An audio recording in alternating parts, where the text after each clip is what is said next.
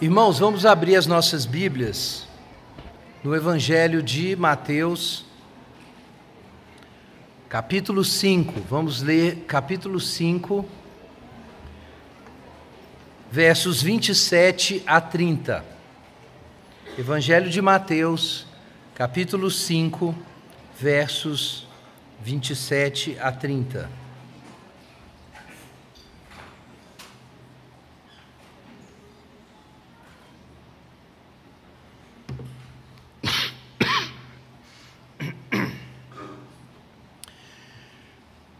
Ouvistes o que foi dito: Não adulterarás. Eu, porém, vos digo que todo aquele que olhar com desejo para uma mulher já cometeu adultério com ela no coração. Se teu olho direito te faz tropeçar, arranca-o e joga-o fora, pois é melhor para ti perder um dos teus membros do que ter todo o corpo lançado no inferno.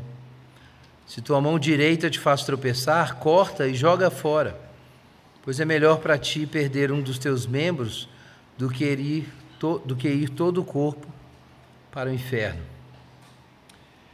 Amém. Vamos orar. Pai Santo, em nome de Jesus, nós clamamos pelo socorro do Senhor. Nos alcança aqui, Pai, onde nós estamos, cada pessoa com a fé e a obediência à tua palavra. Dispõe os corações, ó Deus, para crer e seguir o caminho do Senhor, mesmo que pareça difícil. Nós cremos que com a assistência do Teu Espírito Santo nós podemos fazer isso. Em nome de Jesus. Amém.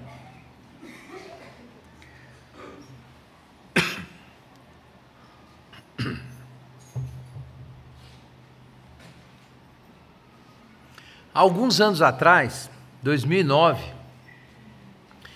eu soube de uma pesquisa muito interessante que foi pilotada por uma professora de psicologia da Universidade de Princeton, Susan Fisk, junto com a equipe. O artigo depois foi publicado em 2011. Primeiro a pesquisa foi anunciada porque foi apresentada no evento. Em 2011 foi publicada na revista de neurociência cognitiva, em inglês naturalmente, de agentes a objetos, atitudes sexistas e respostas neurais a alvos sexualizados. Março de 2011, para quem os nerdolas aí quiserem pesquisar. Qual foi o ponto da pesquisa? É a questão da objetificação da mulher. Que evidência existe de que o homem tem um comportamento diferente em relação a isso. Então, esse foi o assunto.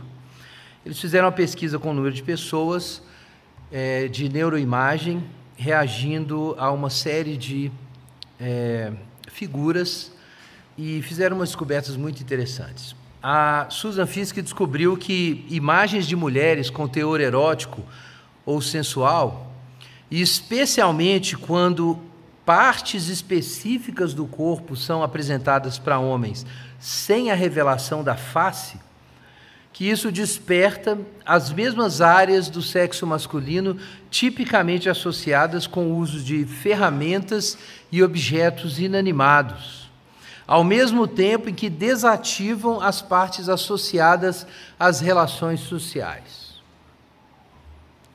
Ou seja, quando o homem vê uma perna exposta, um bumbum, né? Os seios e por aí vai, é, é tipo serra tico-tico, furadeira. É, homem gosta de ferramenta, né? Celular, coisa assim. É, como aconteceu de manhã, aí na, na outra mensagem, é, os homens riram mais, né, do que as mulheres. Não teve muita graça, né? Nas palavras de Susan Fiske, eles não estão tratando as mulheres como seres humanos tridimensionais. O que é isso? Por que isso acontece? É claro, tem alguma questão cultural e alguma questão natural aí. O fato que a gente já discutiu aqui em outros momentos nessa série é que os homens são mais instrumentais e menos pró-sociais do que as mulheres. As mulheres são mais pró-sociais. No campo da linguagem, na sua experiência de conexão social, elas são diferentes, essa diferença vai até o nível endocrinológico, inclusive, essa diferença é real, apesar dos negadores aí, o volume é robusto de evidência a respeito dessas diferenças. E os homens são mais instrumentais, não por acaso também, estatisticamente, eles funcionam melhor em atividades mecânicas do que as mulheres. É por isso que acontece o que eu já mencionei aqui antes, o tal paradoxo da igualdade nos países nórdicos, onde você tem a maior, o maior grau de liberdade de, de gênero, é, é, são justamente os lugares onde a segregação, ou a segmentação, melhor dizendo, é, de é, profissional entre homens e mulheres é maior. Então, na Suécia, por exemplo, a segmentação é grande. As mulheres correm justamente onde há mais liberdade e mais acesso e mais igualdade de gênero, as mulheres migram mais para carreiras relacionadas com pró-socialidade, como educação, a área da saúde e temas relacionados. E os homens migram mais para profissões relacionadas com é, habilidades mecânicas, técnicas, abstratas e assim por diante. É, se isso fosse meramente uma imposição é, social, obrigando as mulheres a escolherem certas tarefas, é, a gente não teria essa segmentação alta em países com a igualdade é, de gênero maior. Mas isso corresponde simplesmente às diferenças que estudos de dimorfismo sexual humano mostraram, na, na, não só do ponto de vista físico, mas é, neurológico e endocrinológico. Tem exceções, claro, né? a gente sempre fala das exceções, tem muitas. Tem mulheres muito fera, muito feras em, em habilidades mecânicas e abstratas, e, e você tem também é, é, homens muito bons em pró-socialidade, muito bons no uso da palavra, na comunicação afetiva e tudo mais. Mas é, são campos distintos, a gente já mencionou sobre isso, que a diferença sexual gera campos de gênero distintos, que têm um grau de sobreposição, mas há essa diferença. O olhar da mulher é muito mais holístico, muito mais integral. A mulher tende a ver a pessoa, ela não isola as partes do corpo tão facilmente, a não ser que ela tenha alguma tendência dela ou ela seja treinada para isso. Mas para os homens isso é natural, ele tem um olhar instrumental para as coisas. O fato é que isso é explorado pela indústria do sexo. A indústria da pornografia está atingindo muitas mulheres hoje, mas o alvo principal desde o início foram os homens, porque para os homens é fácil, se não tiver o rosto, é só um pedaço de carne. E há tendências naturais do homem de tratar dessa forma.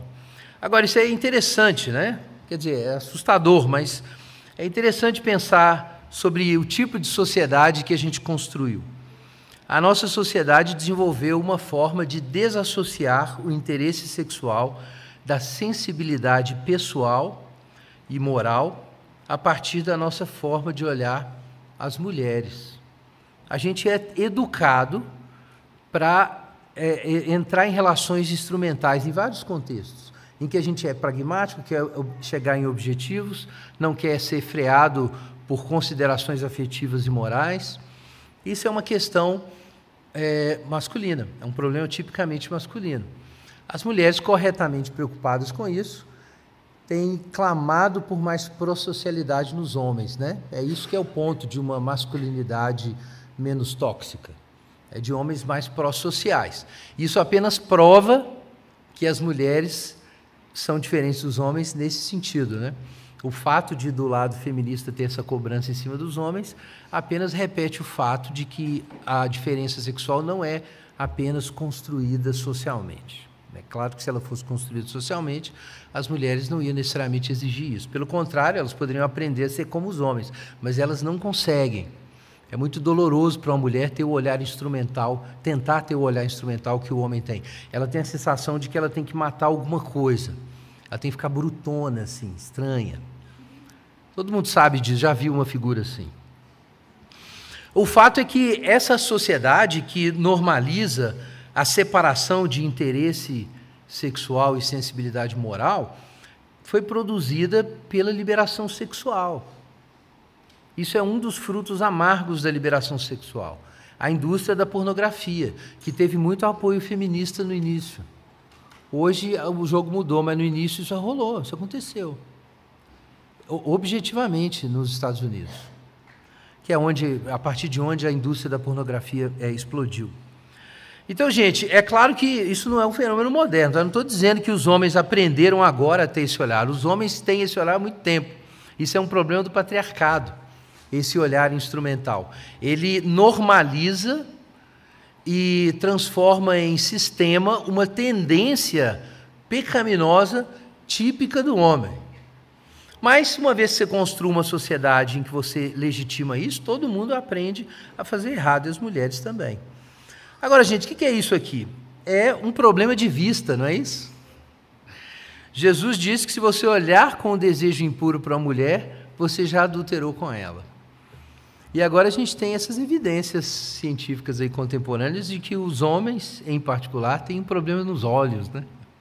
É um problema dos olhos. Impureza sexual é um problema do ver, é um problema do olhar. A impureza sexual é um olhar que desumaniza. Na essência é isso.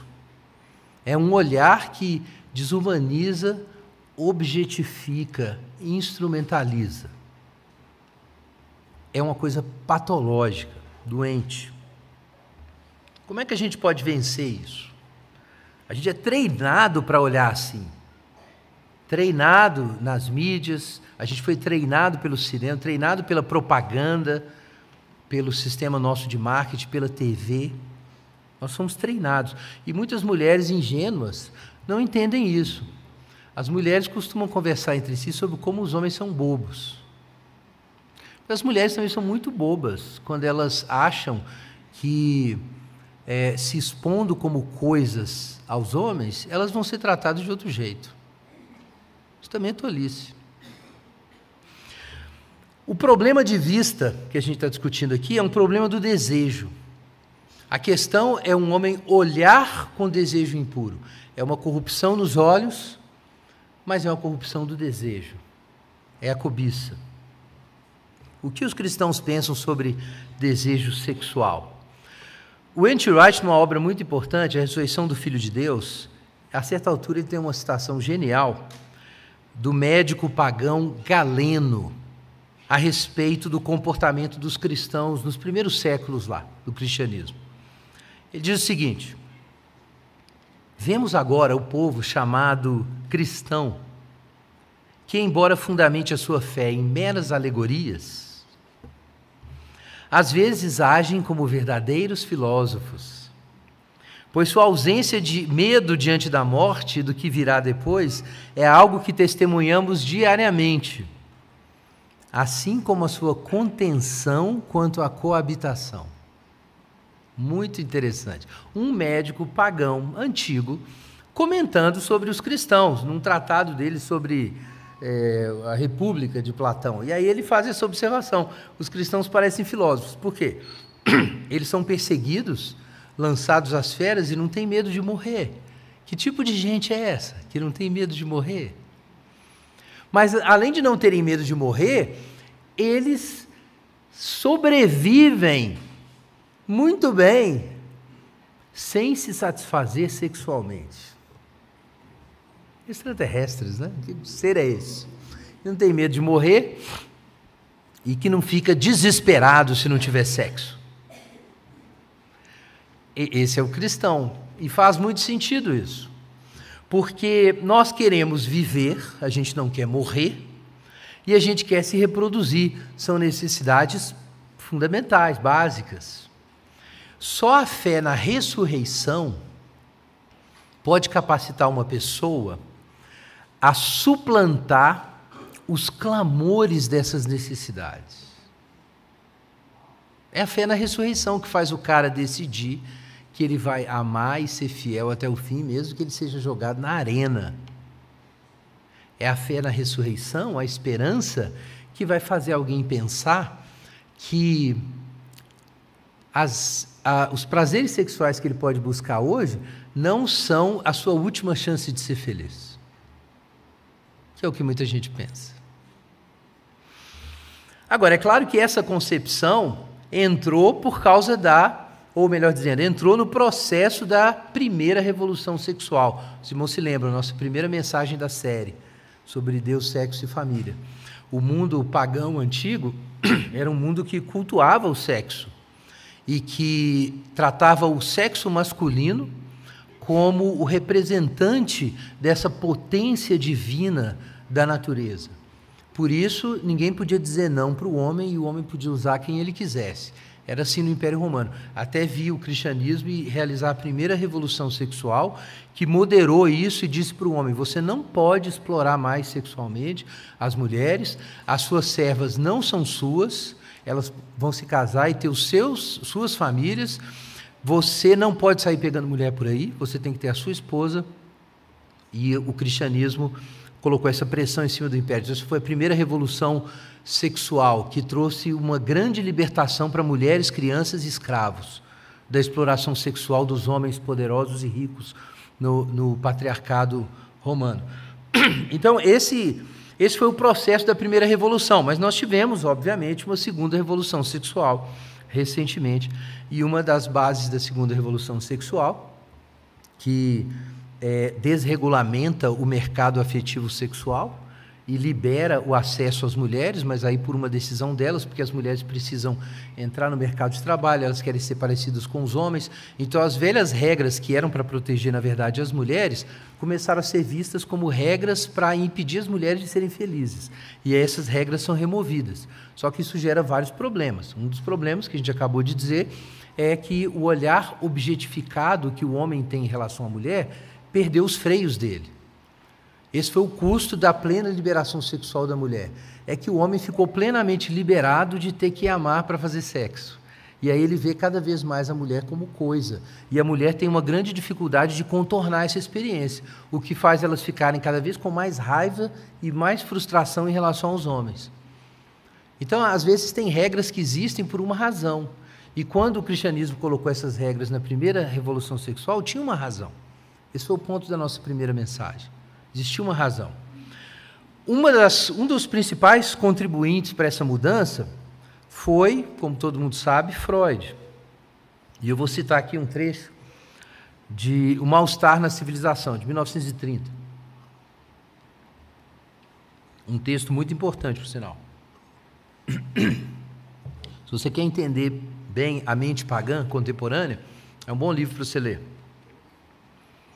Segundo Freud, o princípio do prazer, que consiste na busca de satisfação libidinal, é o motor e a energia por trás de tudo que os seres humanos fazem.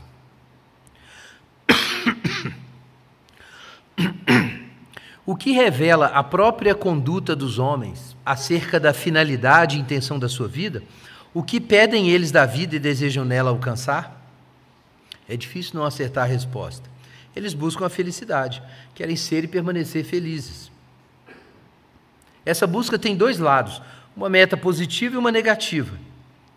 Quer a ausência de dor e desprazer, e por outro lado, a vivência de fortes prazeres. E a felicidade, no sentido estrito, é isso, a busca dos prazeres.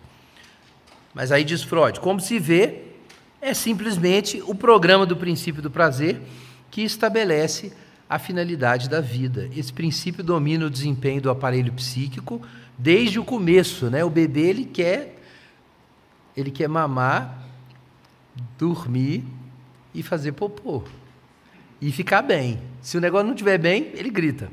Princípio do prazer. Não há dúvidas quanto à sua adequação, mas o seu programa está em desacordo com o mundo inteiro tanto o macrocosmo como o microcosmo. É absolutamente inexequível. Todo o arranjo do universo contraria.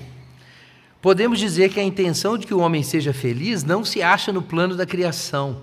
Aquilo que chamamos de felicidade, no sentido estrito, vem da satisfação repentina de necessidades altamente represadas. E, por sua natureza, é possível apenas como fenômeno episódico. Quando uma situação desejada pelo princípio do prazer tem prosseguimento, resulta apenas um morno bem-estar. Fomos feitos para fruir intensamente só o contraste, muito pouco o estado. Logo, nossas possibilidades de felicidade são restringidas pela nossa constituição. Você está morrendo de sede, e aí você toma água. Na hora que você toma água, é um, é um prazer imenso. Eu estava com a boca seca mesmo. Mas é porque eu, eu não estou muito bem. Mas depois que você bebeu alguns goles da água, não tem mais o prazer que você tinha antes.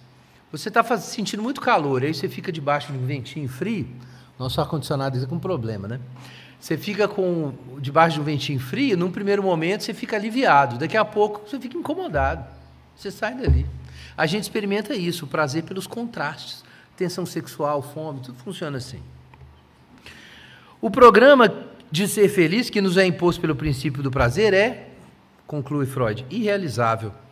Mas não nos é permitido, não somos capazes de abandonar os esforços para tornar menos distante a sua realização. No sentido moderado em que é admitido como possível, a felicidade constitui um problema da economia libidinal do indivíduo.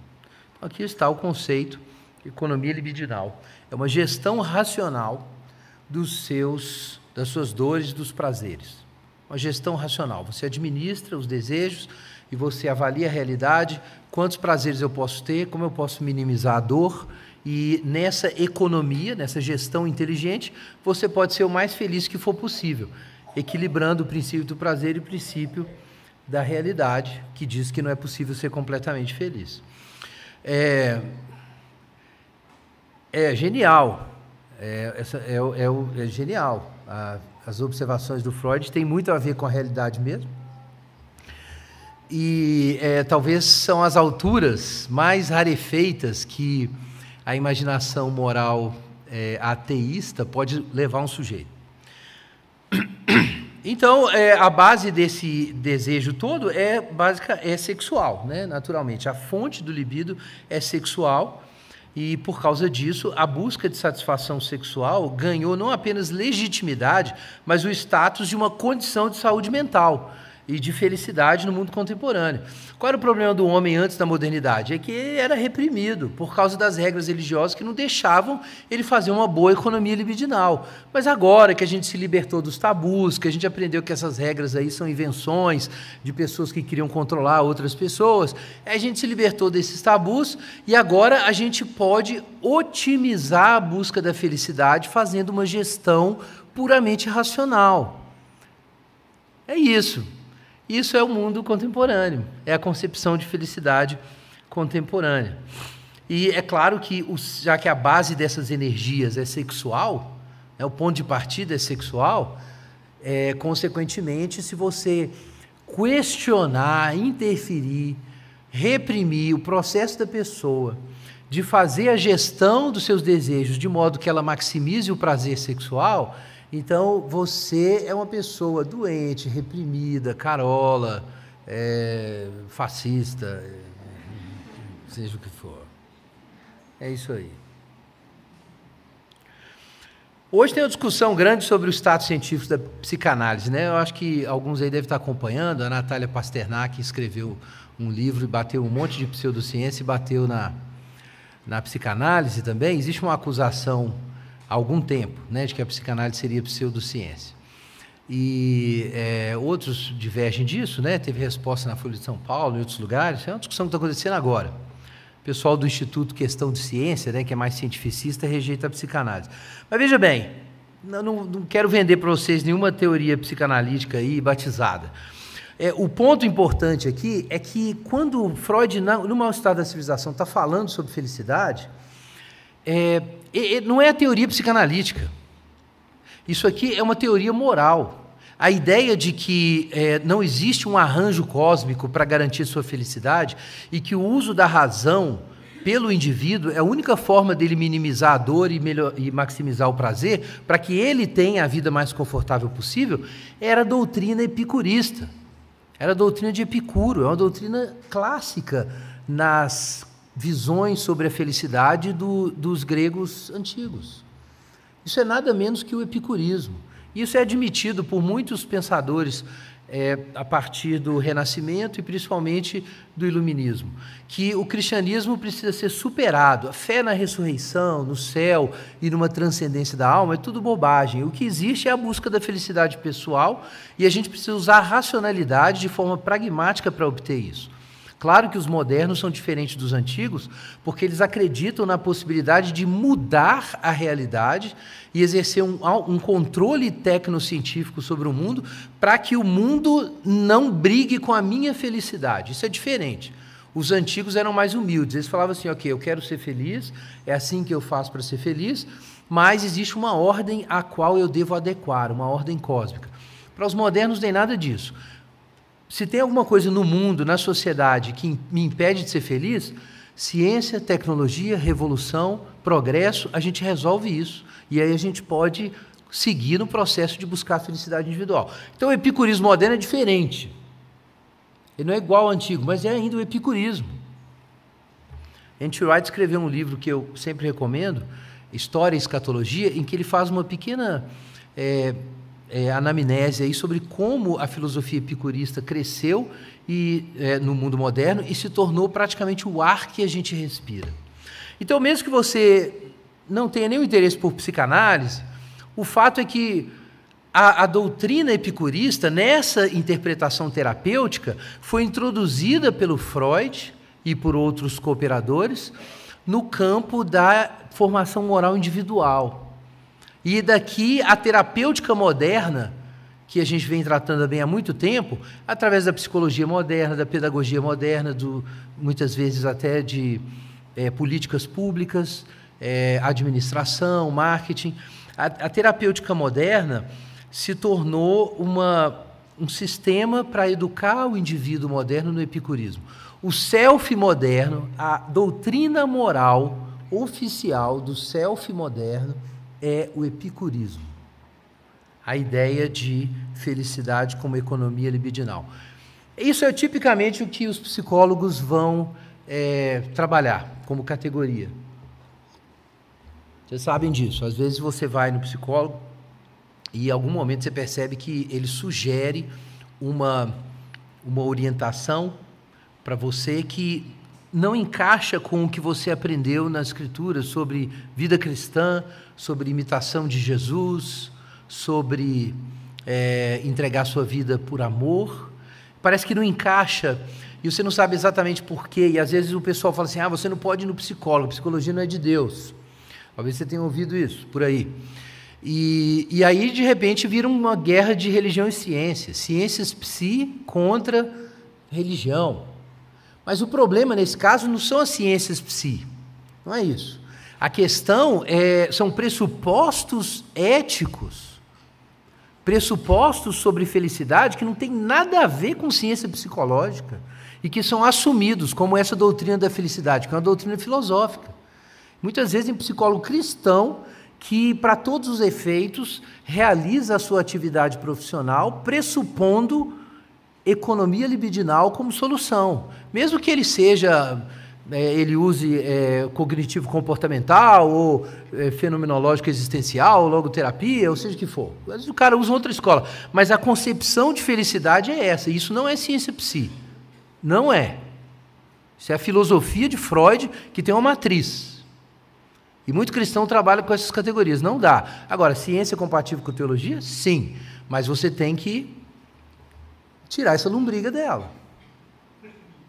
Senão, ela vai servir para produzir outra coisa. É claro que nessa visão de mundo epicurista, o cristianismo é castrador, interfere na busca do prazer.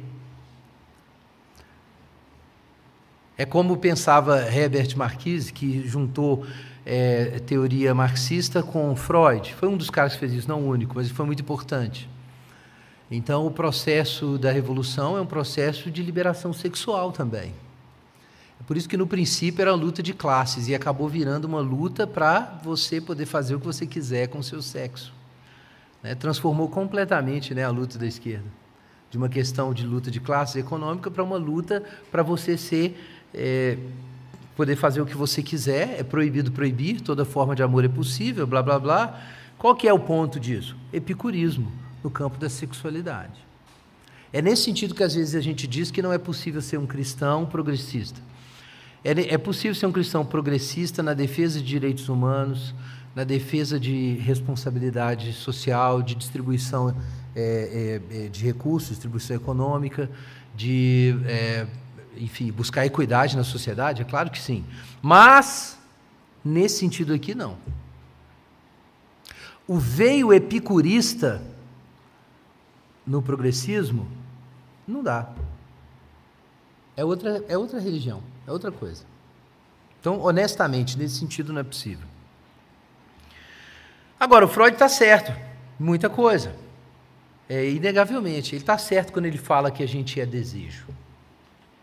Originariamente, a palavra alma, no hebraico é nefesh, quando é a palavra que aparece ali, fez Deus o homem do pó da terra, soprou fôlego de vida, ele foi feito alma vivente.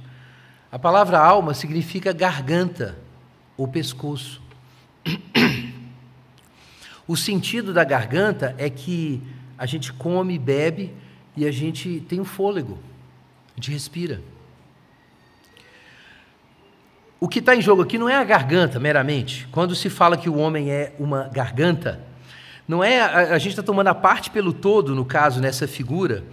Quando a garganta sente fome, é o homem que sente fome. É, às vezes a gente diz que o sujeito é boca nervosa, já viu isso? Isso é, não é a boca só do cara. Aí a parte pelo todo. O cara é nervoso. Então na Bíblia o homem é, é uma garganta, porque ele tem fome. O homem tem fome. O homem tem a necessidade de ar, de respirar, ele tem fôlego. O homem precisa beber. A garganta é uma referência à necessidade, que é aquilo que o homem é. A gente não pode dizer que o homem tem uma alma. Isso, a rigor, está errado no sentido das Escrituras. O homem não, é, não tem uma alma. A alma no Antigo Testamento não é uma porção imaterial do homem. A alma é essa dinâmica do ser humano de ser basicamente necessidade, falta. Nós somos isso.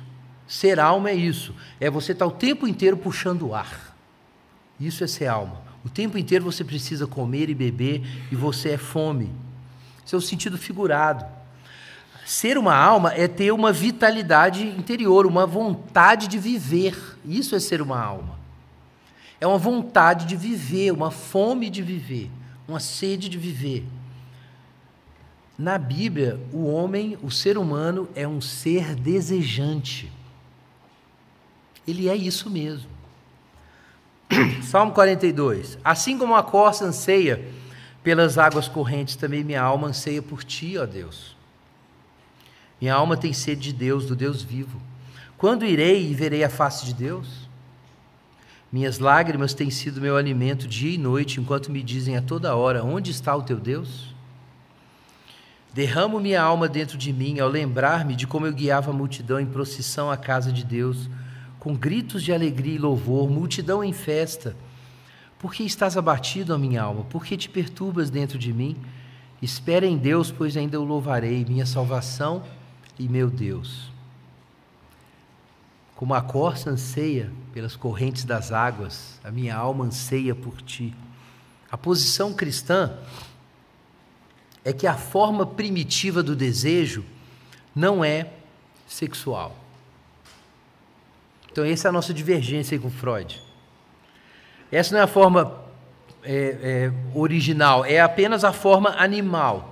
No espectro do desejo é a dimensão biopsíquica, a gente pode dizer. É, no espectro. Você pode pensar numa luz branca, se você passar uma luz branca é, em um é, prisma, ela vai difratar, né? E aí você vai ver um espectro com vários comprimentos de onda, são as cores. Mas é a luz branca. É que você rompeu a unidade ali. No prisma do tempo, o nosso grande desejo do infinito se difrata em várias fomes. E essas são as nossas fomes: a fome de comida, de bebida, de amizade, de relações sociais, de sexo, de comunidade. Nossa fome da beleza, fome de reconhecimento. A gente tem um monte de fomes, um monte de necessidades. Mas por trás de todas essas fomes existe a fome e é o que você é como uma alma. Essa fome só Deus pode suprir. E por trás das nossas fomes e das nossas buscas de satisfação, a gente está sempre buscando uma outra coisa que essas coisas não entregam. É aquilo que C.S. Lewis diz no Cristianismo Puro e Simples. Né? Quando você tem um desejo que nada pode satisfazer nesse mundo, é porque você foi feito para outro. Então a gente tem realmente esse desejo, mas esse desejo não está desconectado dos outros desejos. É tudo uma única garganta, uma única boca. É isso que a gente falou em outras mensagens sobre o significado esponsal do corpo e do desejo. O que a gente quer não é simplesmente ter um prazer sexual. A gente quer a força de viver eternamente. Para você ter isso, uma vitalidade indestrutível, uma alegria de viver indestrutível, nenhuma comida desse mundo pode te dar isso. Você tem que se unir ao corpo ressurreto de Jesus. Por isso que o engate, eu mencionei isso para vocês, o engate maior que a gente precisa não é a união genital. É um abraço existencial completo, corpo, alma e espírito em Jesus. É ele se tornar o seu herói, o seu amigo, tudo para você. E aí você ressuscita com Jesus. Essa fome é apenas simbolizada, indicada analogicamente nas outras fomes. Tanto é assim que a gente tem fome de comer. E aí Jesus vira e diz: Eu sou o pão da vida. As nossas fomes estão todas lá no coração, unidas e apontadas para além do tempo. E no tempo elas se diferenciam. E aí nós entendemos o que é a concupiscência. O que é concupiscência? Não é o desejo. Adão tinha desejos, Eva tinha desejos. Eles queriam comer, beber, fazer sexo, serem felizes ter uma prole, trabalhar no mundo, brincar com os animais. Eles queriam tudo que a gente quer. Mas o pecado é mais do que o desejo, é uma outra coisa. Tiago 4. Carta de Tiago, capítulo 4, verso 1 em diante. Vai ser bom você abrir para acompanhar. De onde vêm as guerras e discórdias que há entre vós? Será que não vem dos prazeres que guerreiam nos membros do vosso corpo? Os irmãos estão vendo aqui, existe uma, uma guerra. E aqui é, a, é, o, o, o, efeito está sendo tomado como causa aqui. É, quando é, Tiago está falando dos prazeres, ele está falando do desejo de prazeres, ele contraiu a expressão. O desejo por prazeres ou os desejos por prazeres estão guerreando, existe uma guerra de desejos. Uma guerra de desejos. Cobiçais, aqui está, cobiçais e nada conseguis. Matais, invejais, não poder obter, podeis obter, brigais e fazeis guerras, nada tendes, porque não pedis. Pedis não recebeis, porque pedis de modo errado, só para gastardes com os vossos deleites. Infiéis, não sabeis que a amizade do mundo é inimizade contra Deus? Portanto, quem quiser ser amigo do mundo se coloca na posição de inimigo de Deus. Ou pensais se esse é motivo que a Escritura diz: o Espírito que ele fez habitar em nós tem muito ciúme? Todavia, ele dá maior graça. Portanto, ele diz: Deus se opõe aos arrogantes, mas dá graça aos humildes. Assim, sujeitai-vos a Deus, mas resisti ao diabo, ele fugirá de vós. Achegai-vos a Deus, e ele se achegará a vós.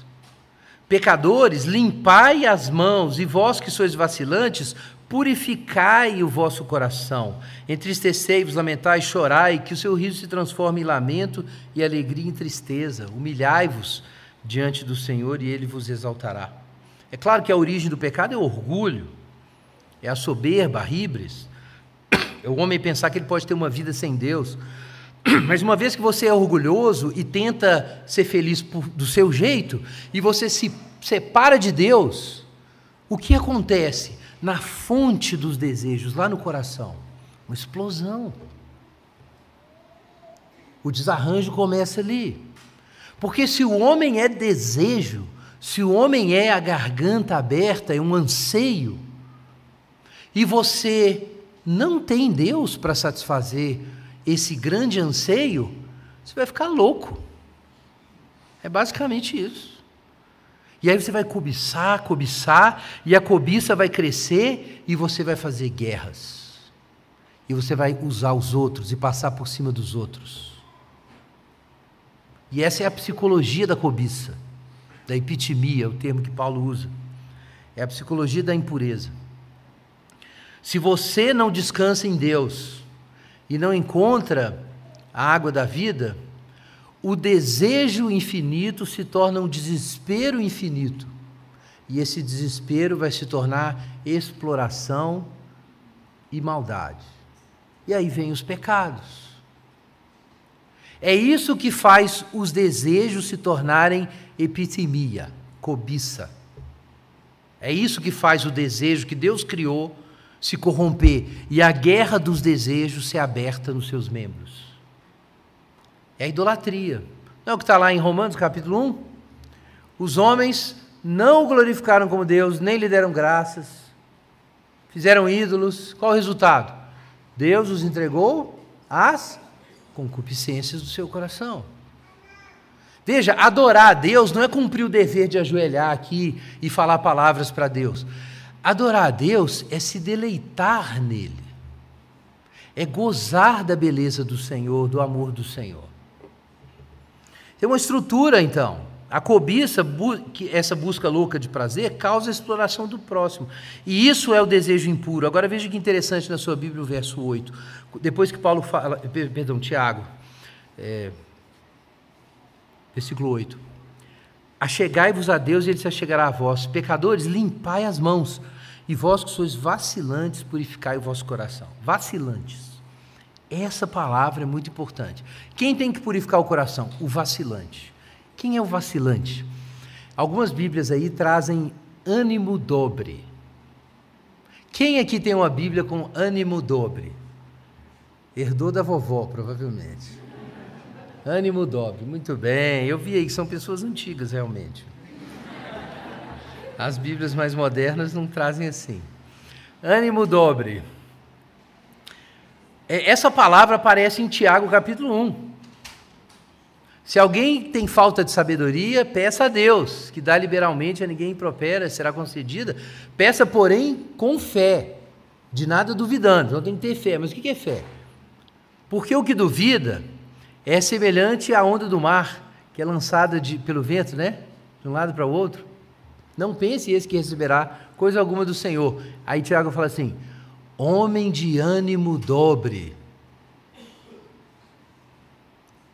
homem vacilante, homem de ânimo dobre, inconstante em todos os seus caminhos.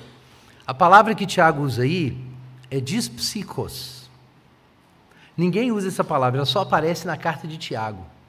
E, muita gente acha que ele inventou essa palavra. O que é o dispsicos? Traduzindo do grego para português. Duas almas Duas almas. Quem é o dispsicos? É o duas almas. Ânimo dobre. É o dúplice. Uma pessoa que fala assim, eu quero a sabedoria, Deus me dá sabedoria, mas ela não tem fé, não ter fé não é não crer em Deus. Não ter fé é que você não tem convicção, você não sabe o que você quer. Aí você pede a Deus sabedoria, mas na verdade você não quer receber. E aí ele fala assim: você não vai receber. Você tem, você tem que saber o que você quer. Você tem que fazer uma escolha. Salmo 1 tem dois caminhos, você tem que escolher um caminho.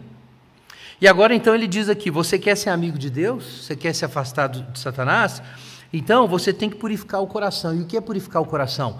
É o coração deixar de ter duas, três, quatro direções diferentes. Soren Kierkegaard disse: a pureza de coração é desejar uma só coisa. É isso a pureza de coração. Você tem que desejar uma só coisa. O coração tem que centrar. Você não pode estar com a alma dividida em três, quatro coisas diferentes que você aposta em todas para ver em qual vai dar certo. Não. Deus não vai entrar nesse jogo. Pureza de coração significa que seu coração está integrado. Suas energias, sua vontade, sua mente, seus desejos estão ordenados e posicionados em uma direção. Pureza de coração é ter a personalidade integrada. O que é o impuro? O impuro, ele quer duas, três, quatro coisas diferentes, ele não sabe o que ele quer. E isso se transmite para os seus relacionamentos, porque sendo impuro, você trata X com a pessoa e ela faz Y. Ela aparenta para você ser fulano, mas na verdade ela é cicrano. Porque ela está dividida, ela não é integrada, ela não é uma coisa só. Isso é impureza. É por isso que aqui o texto diz sobre essas pessoas vacilantes que têm que purificar o coração. Elas precisam limpar as mãos, essa expressão também é usada aqui e precisam se humilhar diante do Senhor. É um processo moral esse processo de ter a pureza de coração. Pureza de coração não é ser ingênuo, besta, facilmente é, é, enganado. Não é isso que é pureza de coração. Pureza de, de, de coração é uma integração da personalidade em que você possui a si mesmo, você foi colocado numa direção e você sabe o que você é e o que você quer. E quando as pessoas estão lidando com você, elas têm você, uma pessoa pura de coração, por exemplo, é uma pessoa fiel. Porque uma pessoa impura pode ser arrastada pelos desejos dela para fazer uma coisa completamente diferente do que ela combinou com você. A pessoa impura é infiel. Jesus era puro de coração. Em qualquer momento que você encontrasse Jesus, ele era a mesma pessoa. Ele queria as mesmas coisas. Ele se comportava do mesmo jeito. Ele era uma pessoa e não três. Ele não era um duas almas. O duas almas é inconsistente. Ele promete, mas não cumpre. Ele quer uma coisa hoje, amanhã ele quer outra. Ele está com uma mulher, mas ele quer a outra mulher. Ele não sabe o que ele quer. Ele quer três, quatro mulheres ao mesmo tempo. É como a mulher que casa com um sujeito e ela jura amor, mas ela não sabe se ela ama mais o cara ou o trabalho dela, ou a carreira dela. E ela é dúplice, ela é impura de coração. É o sujeito que vai trabalhar na igreja ele fala: Estou aqui para servir o Senhor. E ele usa os seus dons, e Deus deu dons para eles. Mas a certa altura, outras motivações manifestam. Parece que não é aquilo. Ele estava buscando era reconhecimento, ou provar alguma coisa para si mesmo e para os outros. E em algum momento a maldade manifesta, porque ele é dúplice. Ele tem que fazer jogo. Sem querer, ele faz jogo, porque ele é duas almas. A pureza de coração é desejar uma só coisa. Desejar só uma, uma só coisa te torna santo, como uma criança que é transparente. O que ela quer, ela fala. O que ela realmente pretende fazer é o que ela faz. Ela não simula, porque ela é uma coisa só. É isso é a santidade, isso é o que Jesus era. A pureza de coração é desejar uma só coisa, mas para você desejar uma só coisa, essa coisa tem que matar a sua fome. Porque se você deseja um ídolo, o ídolo não vai matar a sua fome. Se o que você deseja, em última análise, é o sexo, esse desejo vai brigar com outras fomes. E você vai ter a sua personalidade fragmentada. Só Deus pode ser essa única coisa que vai integrar tudo na sua vida. Como que isso funciona? Dei uma ilustração mais cedo. Imagina um casal, saiu para a lua de mel, e eles realmente estão unidos. Eles desejam uma só coisa, eles estão vivendo o amor eros. Ali existe a amizade, mas existe a paixão, um rosto com outro rosto. Eles estão vivendo assim. Quando as pessoas estão apaixonadas, as coisas vão sincronizando fácil. Então esse casal se casou e eles estão lá na lua de mel. E aí tem muitos prazeres. Eles vão nadar na praia, vão meter o pé na areia, vão passear de barco, eles vão no museu, eles vão tomar vinho, eles vão comer lagosta, eles vão assistir filmes, vão fazer um monte de coisa legal, vão transar. Sensacional. Vejam bem, muitos desejos, muitas fomes. Mas essas fomes, quando um relacionamento quando um casal tem um momento feliz, como o caso, eu dei o exemplo da lua de mel, essas fomes estão todas organizadas ali, ao redor de um propósito comum que eles estão unidos, que é eles se desfrutarem, eles desfrutarem da sua amizade juntos. Agora imagina o seguinte, que no meio da lua de mel rola uma briga, uma briga feia. A mulher pega o cara de olho, sei lá, no traseiro de uma moça na praia. Aí ela é ciumento, pau quebra, briga, ela chora, confusão danada. E aí depois eles tentam se resolver e tal, mas no outro dia ela está chateada e o marido não, está feliz da vida, curtindo a praia. Ah, meu amor, não quero ir. A mulher faz uma cena ali, não quero ir na praia hoje não, não quero, quero ficar aqui. Aí o marido fala: Ah, tudo bem, pode ficar aí. Aí ele sai, ele vai feliz da vida, curtir a praia. A mulher olha lá, né, da janela e está lá jogando peteca, curtindo, rindo. Fala, que miserável. Isso nunca acontece, né? O que, que a mulher suspeita nesse momento? Que o centro daquele passeio não é ela. Ele queria ir para Cancún. Você está entendendo? O centro não era ela. Tanto não era ela que ele nem sofreu. Ele nem sofreu. Então veja que coisa curiosa. Isso é impureza. Suponhamos que de fato esse marido não esteja só fazendo raiva na mulher. Suponhamos que de fato ele não ficou nem um pouco incomodado com o ciúme dela e com o fato dela ter ficado chateada. Ele não está nem aí, porque realmente ele estava, ele queria muito ir na praia. Na verdade, se ele não casasse com ela, ele ia do mesmo jeito para Cancún. O que é isso? Isso é impureza. Ele está ali com a mulher, mas mas o eixo, o centro de gravidade, não é o mesmo. Ele não está alinhado. Agora vejam, você ter vários desejos, satisfazer várias fomes, não está em contradição com ter o mesmo foco. Não está em contradição. É possível.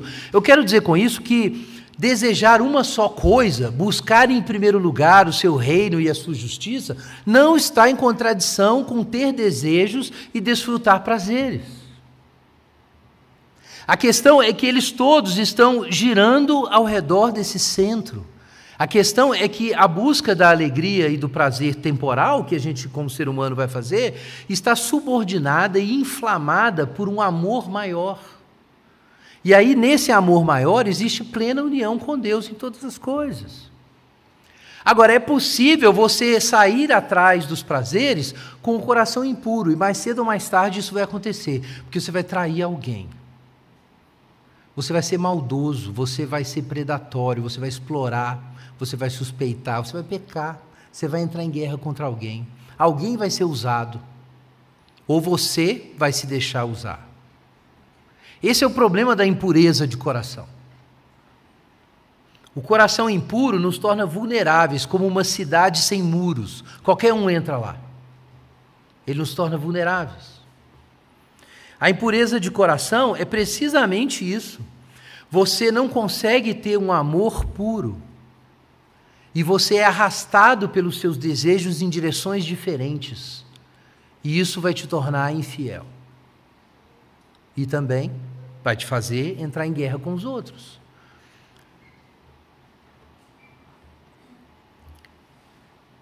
Salmo 24. Quem subirá ao monte do Senhor? Quem há de permanecer no seu santo lugar? O que é limpo de mãos e puro de coração, que não entrega sua alma à falsidade, nem jura dolosamente. O puro de coração é genuíno, verdadeiro transparente. Ele não jura falsamente. Ele não engana. Porque ele é uma coisa só. Isso é a pureza de coração. Para você ser uma coisa só, então, você tem que pegar cada um dos seus desejos e submeter esses desejos ao desejo por Deus. Isso é a pureza de coração é os seus desejos se tornarem veículos de expressões da relação com Deus, os seus desfrutes e prazeres se tornarem expressões da sua comunhão com Deus, lugares de encontro com Deus. O jantar romântico é o lugar de encontro da noiva com o noivo ali, dos nubentes. É o lugar dos dois encontrarem. Em comunhão com Deus, a comida, o sexo, a viagem, o filme que você assistiu, os seus estudos, o trabalho, as coisas que você gosta, são lugares de se encontrar com Deus sem desespero. E o sexo? É a mesma questão. Você não pode descolar o sexo de Deus. E a impureza sexual é uma versão da impureza de coração. É, tão, é simplesmente isso. É um coração dividido, fraco, incapaz do amor. É claro que só Deus pode estartar isso na alma.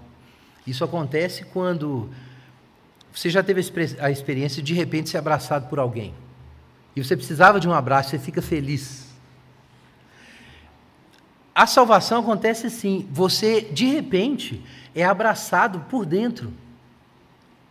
Você recebe no seu coração um abraço quente e apertado do Senhor. E naquele momento você sabe que você não está sozinho. Esse abraço é o que mata a sede. Isso acaba com as outras sedes? Não, mas elas param de entrar em guerra. Essa é a questão. Elas podem se organizar.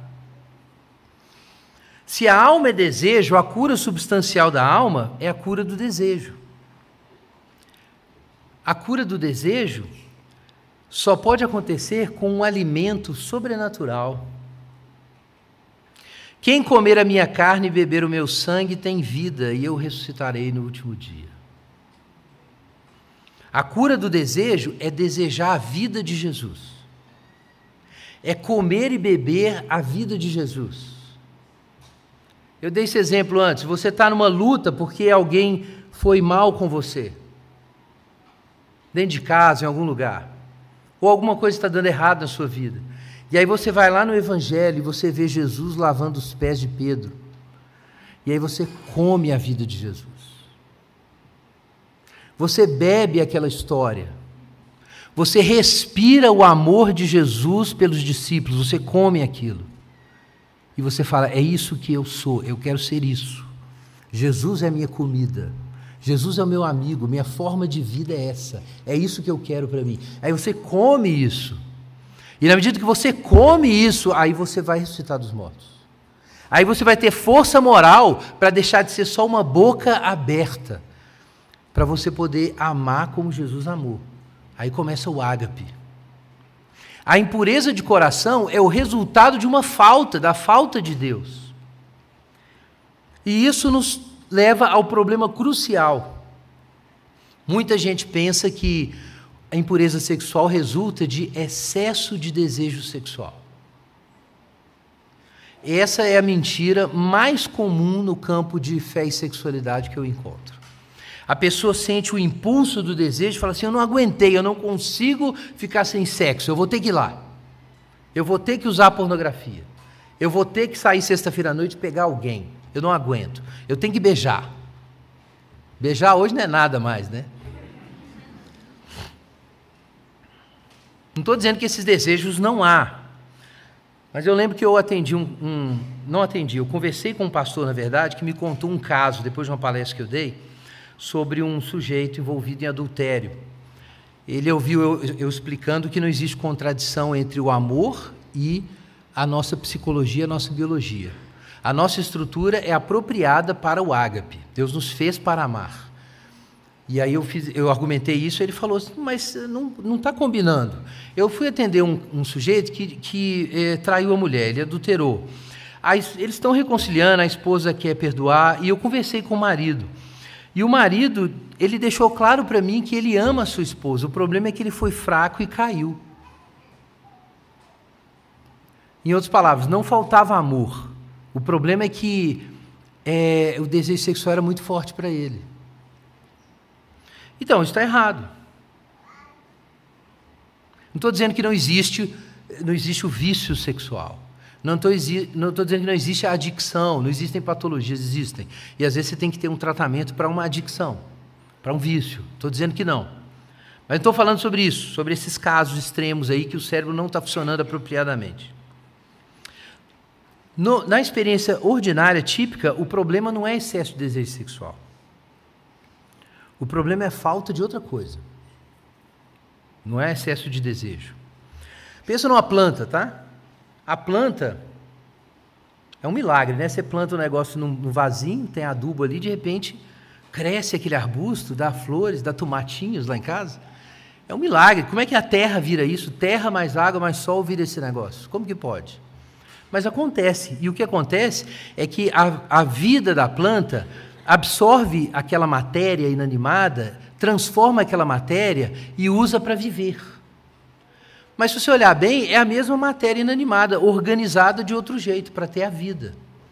O superior não se sustenta sem o inferior, disse C.S. Lewis em, em Quatro Amores. Para existir a vida biológica, tem que ter a terra, tem que ter a matéria. É mais ou menos assim que funciona. Para existir o ágape, tem que ter os outros amores. Porque é através das outras fomes, das outras experiências, dos outros contatos com as pessoas, é através do corpo, que o ágape se manifesta. O desejo sexual é um lugar para o ágape se manifestar. É um veículo animal para um amor divino se manifestar. É animal. Os bichos tem genitália, tem sexo, tem orgasmo, os bichos têm, os animais têm. Essa é a nossa dimensão animal. Mas aí Deus faz esse milagre. Ele pega essa dimensão animal e eleva, e usa essa dimensão para um amor que é acima da animalidade se manifestar. Um amor humano, porque nós somos feitos à imagem de Deus.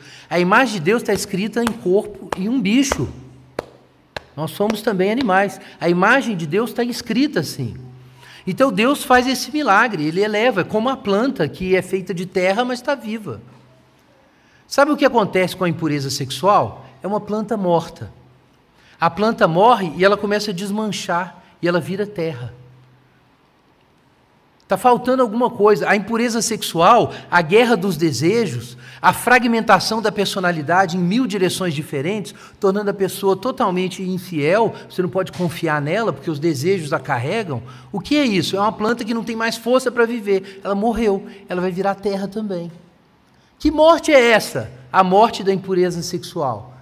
É a falta de amor. A origem da impureza sexual não é o excesso de desejo sexual, é a falta de ágape. Não tem ágape reinando, inflamando, estruturando os afetos. Eles entram em guerra, você vira bicho. Não é isso o epicurismo? Veja bem, economia libidinal, usar o cérebro, usar a inteligência para maximizar o prazer, minimizar a dor e aumentar os períodos de ócio. Os gatos lá de casa, eles, eles vivem assim. É gato, gato faz isso.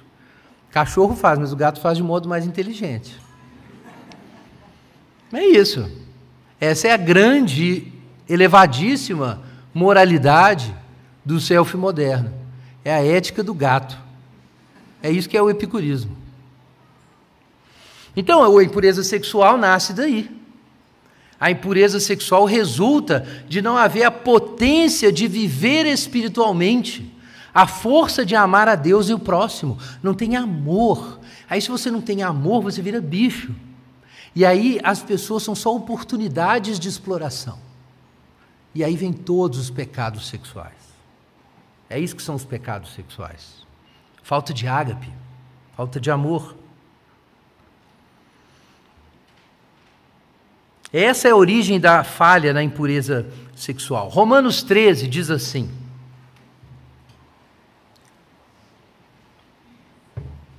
Não fiqueis devendo coisa alguma a ninguém,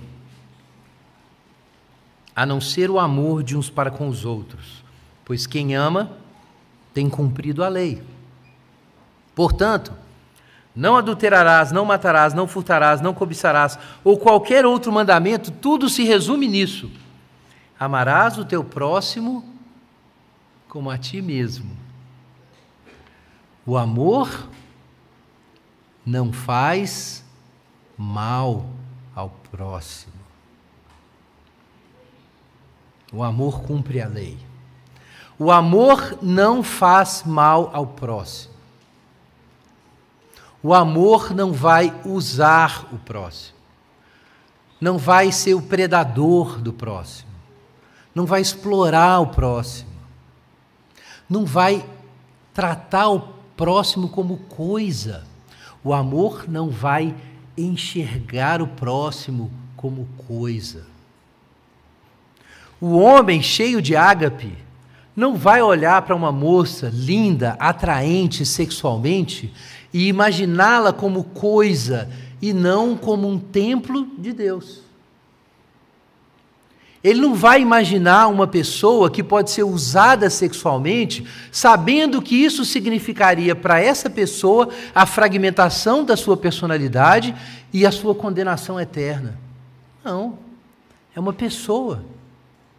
O amor vai fazer o homem olhar uma moça e pensar que Deus tem um plano para essa moça. E ela não é uma bunda, uma perna, um peito. Ela é uma pessoa que precisa encontrar Deus, que tem fome, e só Deus pode satisfazer a fome dela, e eu não vou usar os meus artifícios para explorar a fome dela. A mulher não vai fazer isso.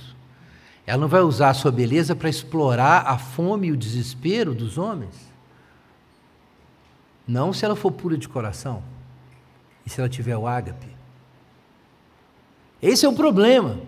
Se você deseja uma pessoa sexualmente, você sabe que a realização daquele desejo levaria à sua destruição e à destruição daquela pessoa, isso é pecado, não é por causa do seu desejo, é por causa da falta de ágape.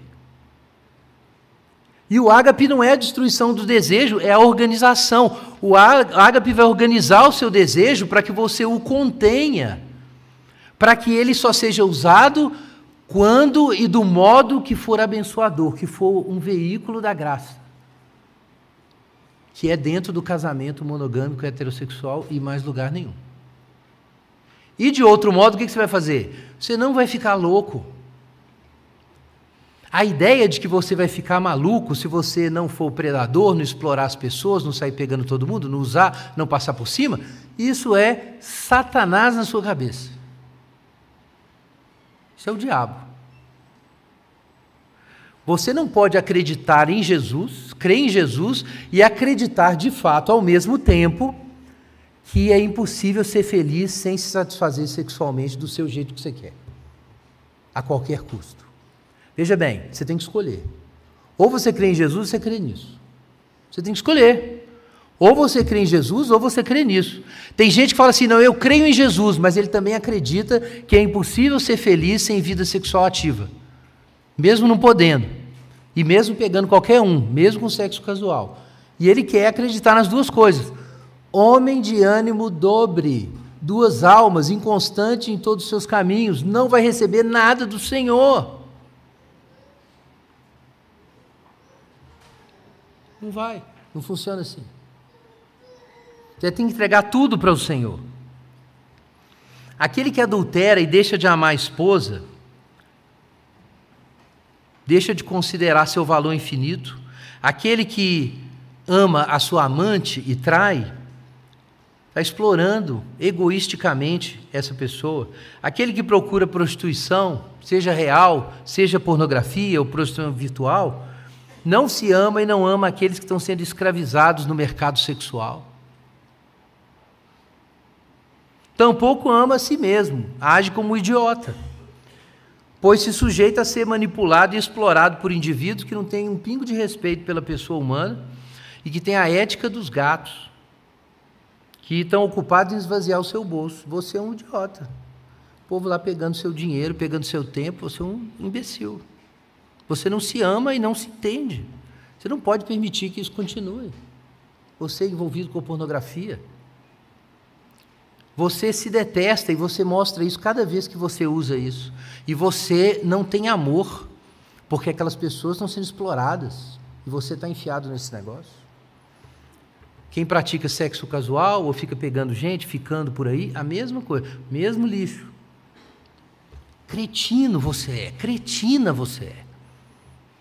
Você entra em relações sexuais, você fica com as pessoas, mas não tem nada de ágape, é esse buraco sem fundo e sem Deus, engolindo tudo ao seu redor. É necessário purificar o coração, e purificar o coração significa que é Deus que é o pão da sua vida. E você tem que abraçar isso, amar a vida de Jesus seriamente. E isso então vai curar o problema de vista. A gente começou com o texto de Mateus em que Jesus disse que você não pode nem olhar de forma impura. É claro, irmãos. Eu estou dizendo essas coisas, mas todos nós, homens e mulheres, especialmente os homens, a gente foi acertado na canela por Jesus ali em Mateus 5. Porque ele falou um negócio que quase não dá para escapar, né? O homem não tem sossego. A mulher, eu mencionei antes, ela tem uns momentos de sossego. O homem não. Ele fica ligado sexualmente o tempo inteiro. E aí Jesus fala: não, é isso mesmo, você vai ter que olhar todos de um jeito diferente. Como é que faz isso? Que milagre é esse? Em 1 Timóteo capítulo 5, Paulo diz assim, exortando Timóteo sobre como lidar com a igreja. Não repreendas ao homem idoso, antes exorta-o como pai. Aos moços como irmãos, as mulheres idosas como mães, as moças como irmãs, com toda pureza. E ele fala da pureza exatamente aqui. Irmãos, aqui está o caminho das pedras, num versículo muito simples, mas era disso que Jesus está falando. Se você quer se livrar da impureza sexual, você tem que amar. E amar significa que as pessoas, as mulheres, não são pedaços de carne, elas são pessoas. Elas são como irmãs. É isso que você tem que ver. Você tem que encontrar o seu parentesco com as pessoas. Você tem que descobrir nos irmãos e nas irmãs filhos de Deus, irmãos de Jesus Cristo, que Jesus confiou a você também enquanto vocês estão aqui. O olhar tem que mudar, e é assim que você lida com a impureza sexual.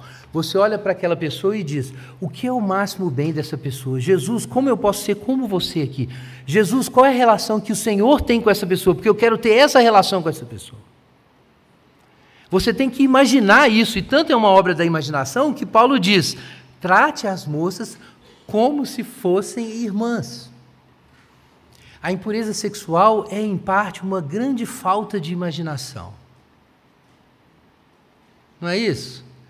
É uma grande falta de imaginação dos homens eles olharem para todas as direções e só verem serra de tico-tico e furadeira. É uma grande falta de imaginação. É uma falta de ver as pessoas sob a luz correta, como pessoas que estão de, diante de Deus e são de Deus, que têm um destino infinito, que não são bichos, não são coisas. É uma falta de olhar assim. O olhar tem que ser agápico. Para vencer a impureza sexual, os seus olhos têm que ser curados, para você aprender a olhar os outros com amor. Isso vale para todo mundo. Para quem tem inclinações heterossexuais, homoafetivas, para quem já foi casado, quem nunca foi, quem está namorando ou quem tem vida sexual ativa, é a mesma regra para todo mundo. O seu vizinho tem que ser como um irmão para você, porque foi assim que Jesus te viu e é por isso que você foi salvo. Vamos orar. Enquanto os irmãos distribuem os elementos, ora ao Senhor. Pede ao Senhor para te dar o que falta, para derramar no seu coração o amor que falta para você caminhar na santificação.